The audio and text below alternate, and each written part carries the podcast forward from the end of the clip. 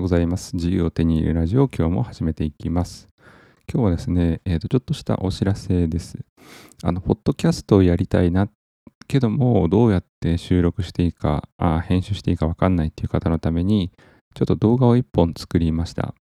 まあ、私全然普段は会社員として仕事をしていて、まあ、空いてる時間で、ま、こういうふうに好きなことをしてますけど、このポッドキャストの配信だったり収録がよくわかんないけど、やってみたいっていう方が、まあ結構いるかなと思ったので、ちょっとお話をさせていただきます。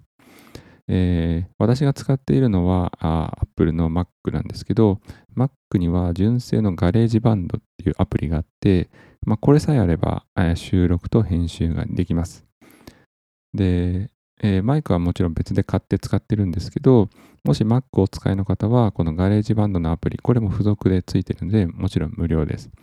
これを使って、えー、すぐに配信等もできますので、えー、やってみていただければというふうに思います。でその YouTube の動画の URL は、えー、っと今日の放送のリンク、概要欄にリンク先を貼っておきますので、ぜひご覧ください。で普段からもですね、あの、えー、っと、プロフィール欄、この自由を手にラジオの概要欄に、えー、何でしょう、リンクツリーとか、そのあたりを貼っているので、YouTube にもすぐアクセスできるんですけど、まあ、今日はあそのこのポッドキャストの収録、編集、書き出し、この3つですね。収録、編集、書き出し。この3つの作業をまとめた動画をアップしているので、ぜひご興味があれば見てみてください。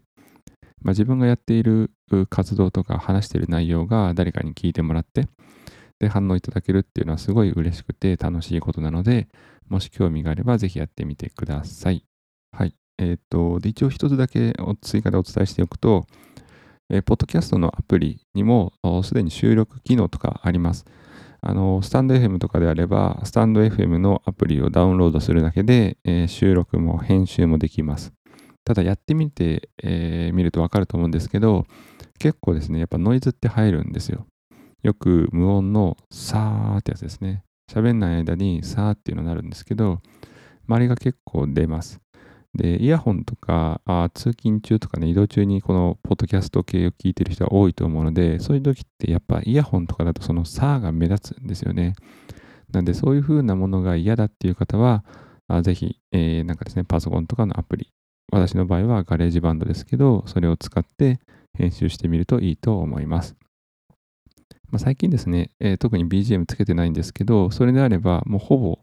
え話した後、本当ものの1分2分で、えー、書き出しまでいけるので、えー、簡単だと思います。はい、今日はそんな放送でございました。いつも聞いていただいてありがとうございます。お時間です。さようなら。